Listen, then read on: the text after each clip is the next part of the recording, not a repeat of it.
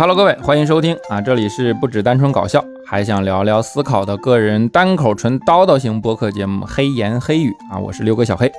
今天呢，想聊聊张雪峰的热搜言论啊，就是如果你的孩子要报考新闻学这样的一个专业，你要不要给他打晕啊？这是前两天呢，张雪峰在做一个志愿填报咨询的直播的时候说的话，就是当时的家长问他啊说，我们家孩子想报这个新闻学的专业啊，然后呢，张雪峰老师就说，如果是我呀，我就把他打晕啊，因为你闭着眼睛摸一个专业都比新闻学好，对吧？结果呢，这个事儿发酵了。就是他被重庆大学吧，好像啊，一个新闻学的教授给怼了，说张雪峰说你吃着传播的饭啊，你却砸着传播的碗，你亵渎新闻啊什么的，俩人就咣咣的一顿撕。因为这两天给我推送的都是这玩意儿嘛，我就仔细的看了一下啊，我倒不想评价这场论战怎么样，就是我对这个新闻学教授的情感啊，我看完了之后情绪非常的单一，就是我觉得他太蠢了，太蠢了，真的。就回复的那什么玩意儿啊，驴唇不对马嘴，人家跟你聊的是新闻学这个事儿吗？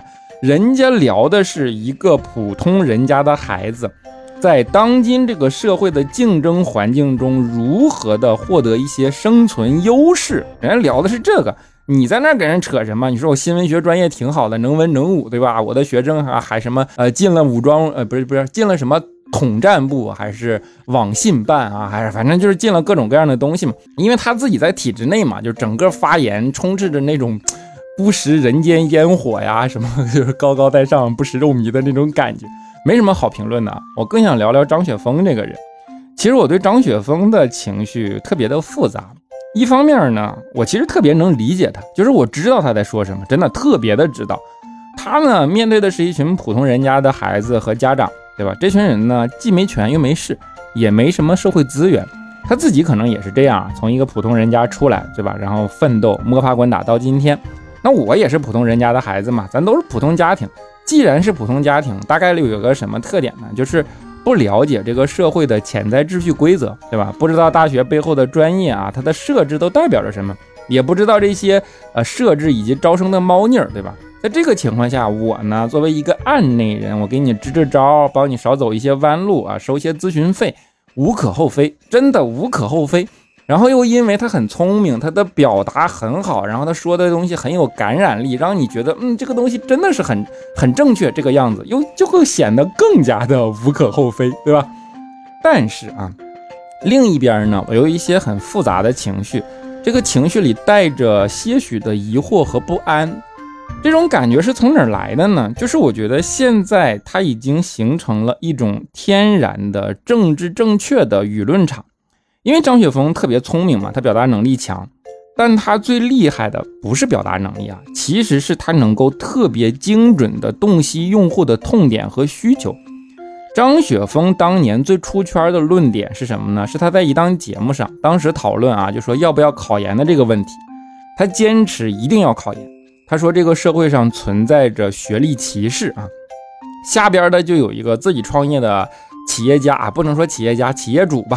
他就说：“考研这个东西没什么用啊，浪费时间，对吧？你有那两年啊，你在学校里边镀这个金，你还不如早点进入社会，然后获得职场经验啊什么什么的。”然后张雪峰就说：“你不考研，你连他妈敲门砖都没有，对吧？”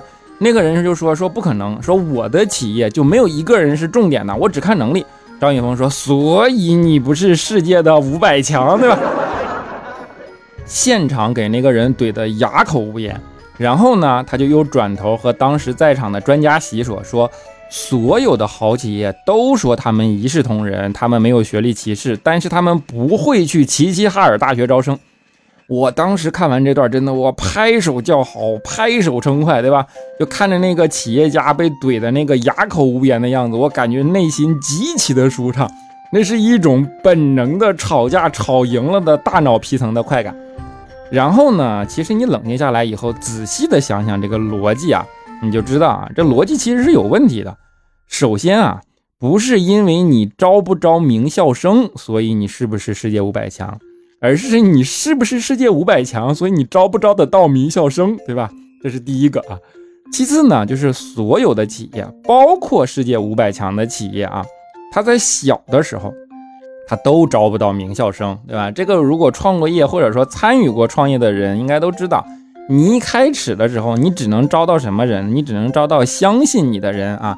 极端一点的，你比如说这个中国合伙人，我不知道大家看没看过啊？就是新东方这个创业的例子都知道啊。为什么俞敏洪一开始新东方里边有他老婆，然后有小舅子，然后什么老婆的父母啊，就各种这些人进来，是因为一开始他只能获得家人的相信和支持，对吧？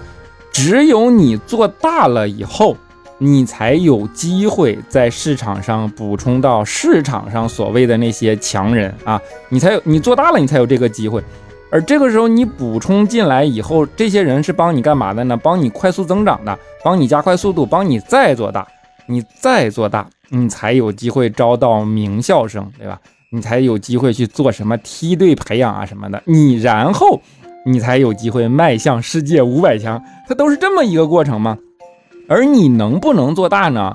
取决于你团队的，就是初创团队的能力，以及是不是选了一个顺势而为的项目，这个才是真相。它和名不名校真的没有必然的逻辑关系啊，这是其一。但是你能理清这个逻辑，依然不影响我在看完的当下被他感动的一塌糊涂。后来我就想啊，我到底是哪里被他击中了，让我产生了共鸣，对吧？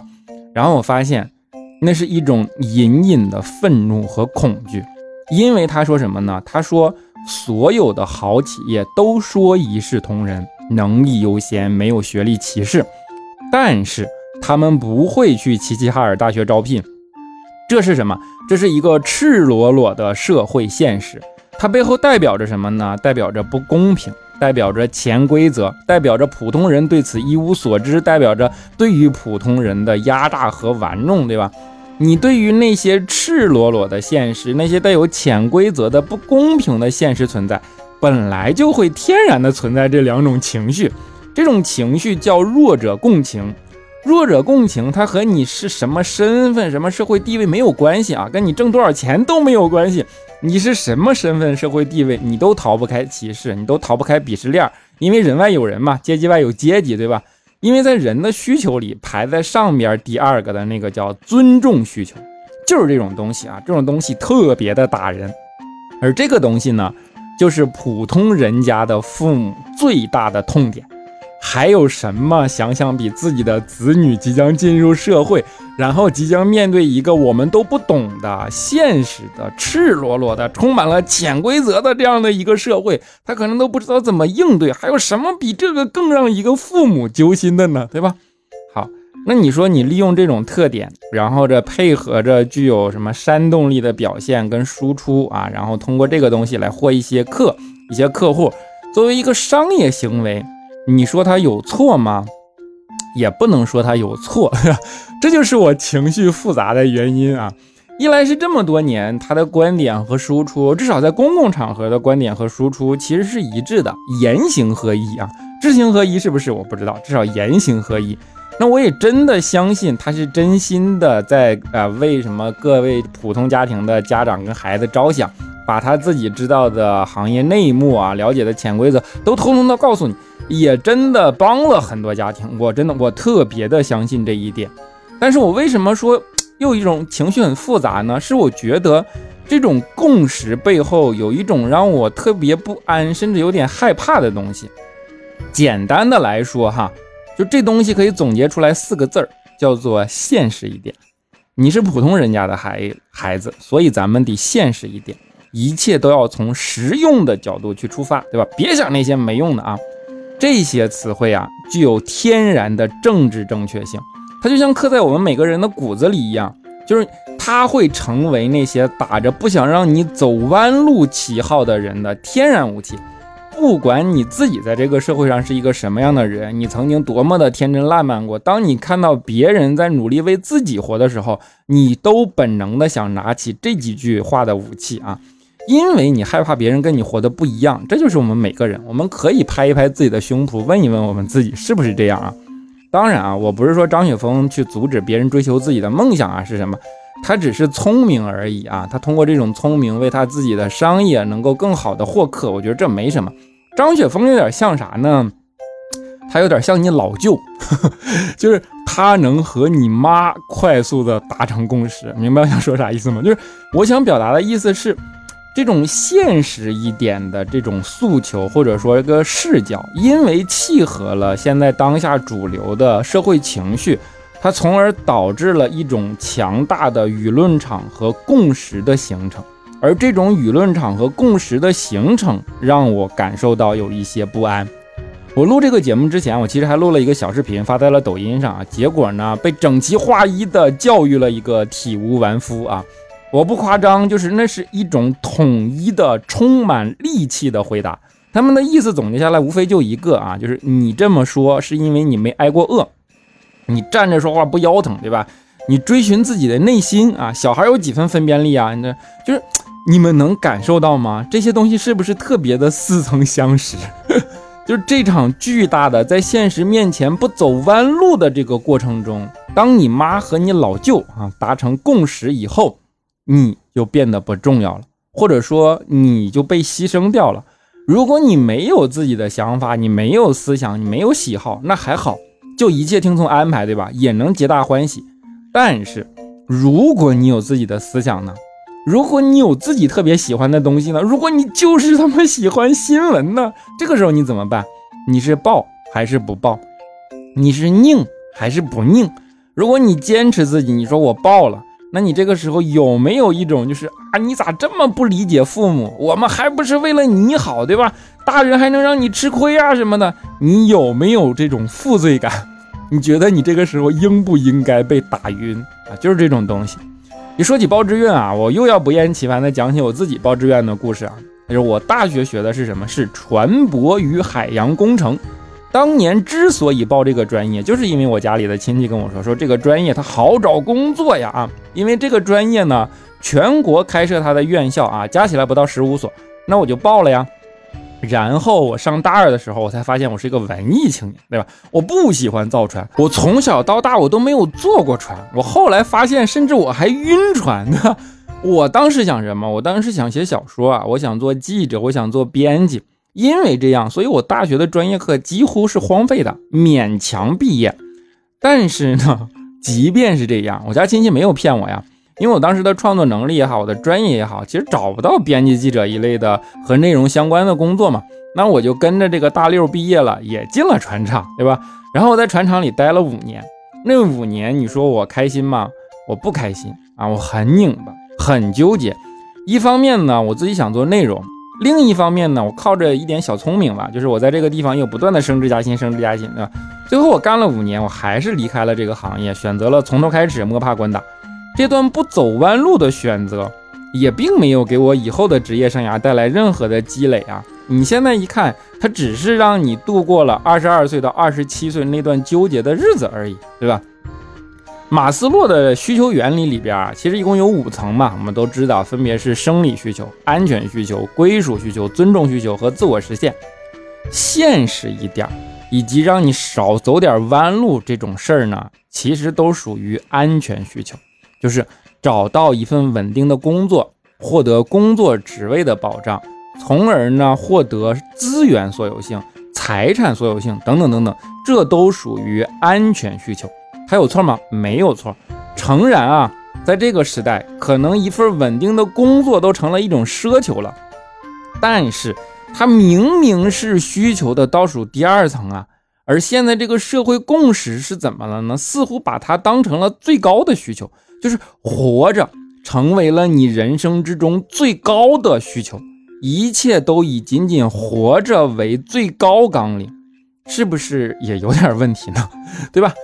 就我有一段时间，我特别的不喜欢咪蒙啊，我不知道你们看没看过他的东西，他就特别熟练的掌握了一种技巧啊，就是利用普通人对于说，你看这就是现实啊，就这种东西的恐惧跟愤怒，来煽动某一个特定群体啊，一边写着说租两万块钱一个月的房子在北京才是生活，对吧？因为他们的父母家里做生意啊，有资源有背景。